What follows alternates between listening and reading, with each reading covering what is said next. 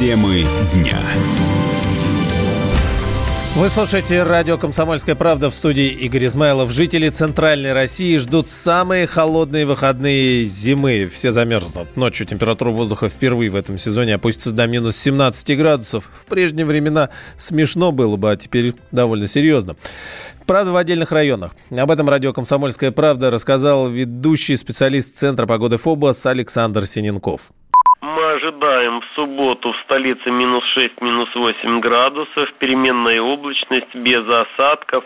А в ночь на субботу столбики термометров а, опустятся в столице до минус 14-16 градусов, по области от 13 до 18.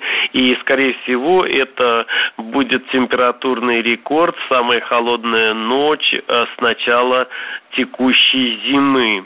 Э, ветер мы ожидаем переменный, слабый, а атмосферное давление высоким.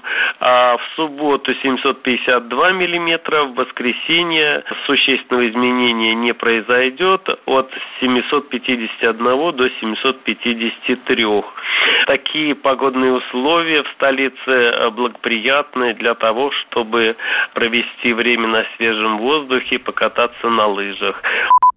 Э, ну, вот этого свежего воздуха и лыж будет, говорят, немного, потому что на выходные уже в конце воскресенья все может закончиться, имеется в виду вот эта зимняя э, холодная погода. Придет оттепель и мокрый снег, переходящий даже в дождь. В целом февраль, говорят, будет как и январь, и декабрь, и ноябрь, несколько теплее, на несколько градусов минимум э, теплее климатической нормы.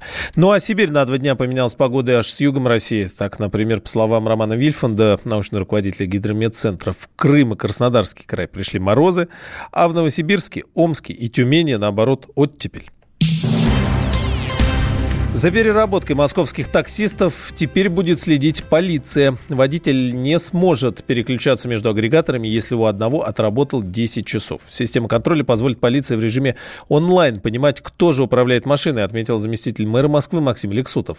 Это необходимо, потому что усталость таксистов все чаще приводит к авариям. А так, в прошлом году число ДТП с их участием выросло на 15%. Но не говорят, почему же люди работают э, просто сутками. Координатор движения «Стоп нелегал» и форум такси Евгений Грек считает, что водители да просто-напросто найдут способ обойти запрет, да и все.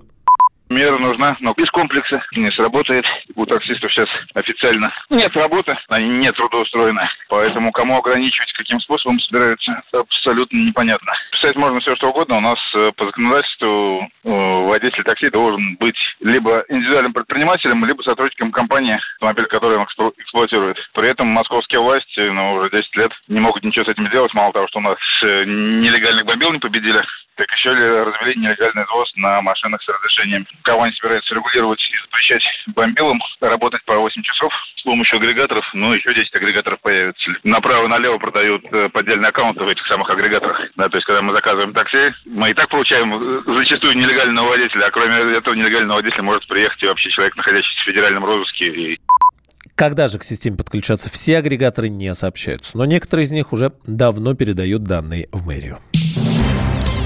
Треть наших сограждан недовольны общением со своими коллегами. Это данные опроса сервиса по подбору персонала Работа.ру. 20% респондентов, каждый пятый признался, что их скорее не устраивает коллектив. Еще 9%, то есть каждый десятый, отмечали, что абсолютно разочарованы в компанейских отношениях.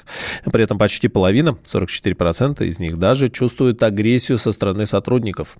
Психолог Павел э, э, Живниров, Живниров отмечает, что зачастую работники неправильно просто оценивают отношение к ним окружающих? В первую очередь это связано с а, тем, как воспринимают люди поведение начальника, поведение остальных своих коллег. И, к сожалению, они попадают в стандартную ловушку. Они убеждены, что люди плохо к ним относятся, не замечают их результатов, не ценят то, что они делают. И у них создается такая убежденность в отношении своих коллег и Э, руководителей. И в результате этого они потом через эту призму, через сформированное убеждение начинают оценивать все. Прошел мимо, не поздоровался, о, точно, плохо ко мне относится, не уважает меня и так далее. И в результате э, любое поведение своих коллег или начальника начинает негативно восприниматься и провоцировать негативные эмоции. Постоянное раздражение, обиды, злости. И чем чаще это происходит, тем выше эмоциональное негативное состояние этого человека – А вследствие с этим меняется его поведение. Например, он начинает избегать общения, избегать встреч с начальником, с, со своими коллегами, перестает с ними поддерживать контакты. И, соответственно, коллеги, видя такое поведение, тоже начинают считать, что человек не хочет с ними общаться. Большая часть опрошенных сервисом Работа.ру, а именно 71%, в той или иной мере довольны рабочей атмосферой. Всем привет! Меня зовут Александр Тагиров, и я автор подкаста «Инспектор гаджетов». Все самое интересное из мира технологий, мобильных устройств и всевозможных умных приблуд, которые неоспоримо приближают наше будущее. Ищите мои подкасты на всех популярных платформах, подписывайтесь, ставьте лайки и оставляйте комментарии. А если у вас есть для меня интересные темы или вопросы, пишите на подкаст собака.phkp.ru. Всем хай-тек пока и да пребудут с вами технологии.